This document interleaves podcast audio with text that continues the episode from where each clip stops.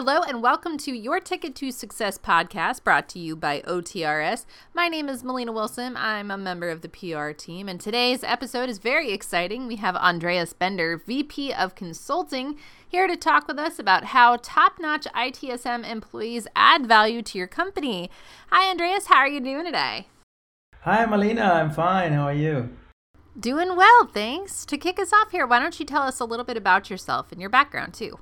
Well, I uh, I had my first PC was 12 years, and one of my first jobs was 18 was to teach PC basics to children and older people who had no IT experience uh, so far. So you could say that I started explaining complex topics and advising people at an early age.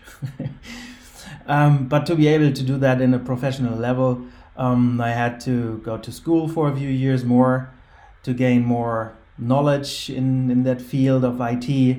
Later, I worked for a software company and was mainly doing support for some years and gained my first experience with, with IT service management and project management as well. When I was starting 11 years ago as consultant with OTRS, I designed maybe hundreds of ITSM processes and solutions based on OTRS. And during that time, I was traveling around the world and have seen many organizations from different branches which just started with ITSM or uh, even had complex requirements. And now, since 2015, I'm responsible for the consulting services and project management in the OTRS group including our subsidiaries in Americas and Asia. Sounds like you're the perfect man for the job since you have lots of experience breaking down more complex concepts into bite sized pieces. So let's start there. Start with the basics since we have a lot of business minded people probably listening. What exactly is ITSM? Yeah, broadly speaking, ITSM is about the fact that IT should be provided as a service and, and you should not see it as just support. So that includes, for example, the well known processes, incident management, problem or asset management, but also the service of provisioning of a laptop for a customer or an internal colleague, but also the, the planning and the delivery of IT service is part of that. So, in, in combination with ITSM, many people certainly also uh, associate the term ITIL, which has established itself as a standard in the area of IT process in the recent years. What value does ITSM itself add to your company? Like why why is it important? Yeah, when the organization understand that ITSM is more than just basic IT support, this would lead to more efficiency and productivity. When you do it right, it means team it, it means that IT teams are aligned with business priorities that can be tracked against KPIs. It also creates better customer centricity. And you can reduce response and resolution times with request coordination. In today's world, you need to keep an eye on your processes and costs and be as efficient as possible. I think being as efficient as possible is pretty much the ultimate goal when it comes to your business. So, in that regard, I guess that leads us into the next question. What ways does ITSM reduce operational costs and what can that mean for your business? Oh, there are so many points. If, for example, you collect your know how in, in the form of KBAs, so, so knowledge based articles, and, and make them available via self service portal, you reduce your manual efforts as you don't need to send them via email anymore. Uh, another example would be reports which give you information about which servers create the most problems. If necessary, then you can replace the tool or simplify the process. If you have a good monitoring and an event management, you can monitor services, detect problems early on, or reduce risks with a, with a proper asset management. This, all of them are reducing operational costs. I think we can all agree that reducing operational costs is a very good thing. So, can you also talk about how ITSM could potentially improve relationships between IT and other business units? First of all, as a department or service provider responsible for certain IT services, you are more welcome when your service is running smoothly and not having issues all the time. Otherwise, this leads to other departments not being able to do their job, which of course leads to frustration on their side. In the word ITSM, as already mentioned, there is that important little word service.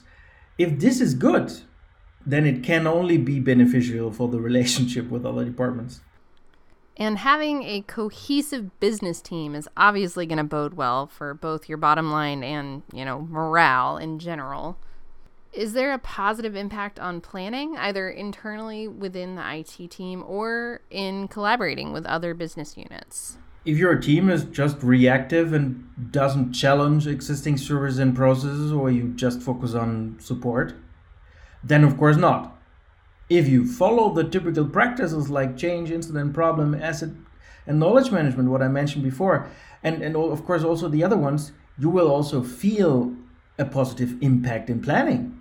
Yeah, that makes a lot of sense. People don't realize just how many branches or, I guess, aspects of your business ITSM can impact.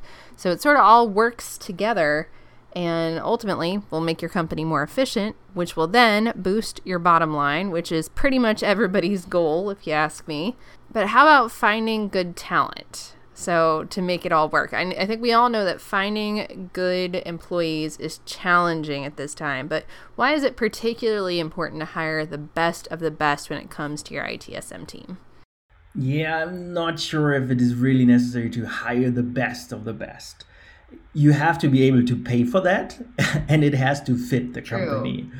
Uh, in general, you need good people who can run your IT infrastructure and, and, and know what they are talking about. But you you just but you don't just need technical experts you also need the that kind of employees who like to talk to the customers happy to find a solution and, and people who think strategically think outside the box, get to know new technologies, and critically challenge old existing processes. That's a great point, and one many of our listeners might find a little bit unexpected because you always hear you have to hire the best of the best or it's not worth it. But not everyone can afford the best of the best. So rather, or if they could, they'd have to cut back in other areas which may ultimately damage. Rather, they should look for those traits that you just sort of touched on there. And what are some personality traits hiring professionals should be on the lookout for? Yeah, I like people who are lazy and creative at the same time. I think I think the whole IT industry was created by this kind of people. Because if you don't like to do the things over and over again, or if a process are, is annoying, you will become creative at some point and come up with a better solution. I also like people who are a bit like a sponge when it comes to learning something new. So the topic of motivation to deal with new things is then already given. But you also have to develop these people and offer them new challenge in order to keep them. I love that. That is such a funny perspective and one that I have never had myself that you want to look for a lazy person who's willing to think outside the box because if they don't want to do something over and over again, they're going to get creative and think of ways to automate it, which in turn will then make the company more efficient. That's brilliant. I love that. I think that's definitely something our listeners can take home. Uh, in terms of previous experience or qualifications, what advice do you have for our listeners on that? What type of things should hiring professionals be looking for? Yeah, since I have never never studied in a university myself, this was never so important to me. Was was applicants in the in the past, but probably also because I've had to deal with so many smart people in the past who didn't have a degree in IT and still did a great job. In general, the affinity for IT and a certain experience should, of course, be present. Without the IT basics that you either collect in your IT apprenticeship or in the two, three years of work experience in the field, I do not need to hire them, for example, as a junior consultant. I, I think that makes a lot of sense because obviously a college degree can be incredibly valuable and absolutely necessary for some positions. But in an IT world, I think it's more like can the person do exactly what you need them to? Can they fill the requirements of the position? Um, I think that's good to keep in mind. And what about background? Is there any type of background that may not be conducive to a successful candidate? Can you talk about that a little? Yeah, personally, I've had that negative experience with people who I would like to describe as guardians of the present. In, in other hmm. words, people who are fundamentally unwilling to change and feel uncomfortable when they move outside of a rule or a process. Exactly, because if someone isn't willing to take a risk or try something new or go down a path that they haven't gone down before, they're not going to be able to think outside the box and come up with a solution that works for your company because the fact of the matter is is no two companies are identical, right? So what may have worked at their last position probably is not going to work exactly the same in their new position at your company. So that that ability to look at a problem, think, okay, well, what if we tried this? That's how big innovations come about. That's how new technological advances happen is is that the willingness to take a risk but do so in a smart way. So not reckless risk taking, but strategic risk taking instead. I, I completely agree with you on that subject. I love when we're on the same page. Can you share any of your ITSM career success stories? I've hired many different people over the past years, some with a master's degree and, and some with just an IT education. But one candidate started with us as a trainee when he was just 19 and is now a valuable member of my team. He has acquired so much knowledge in, in the field of ITSM and even beyond in, in, in such a short time that his his age no longer stands in his way and he's he's recognized by our customers as a very competent and charming consultant and is regularly requested. Beside that, five of our top managers were consultants in their former position so I hope that at one day I will be able to look back on many career stories in which I have played, hopefully, an important role.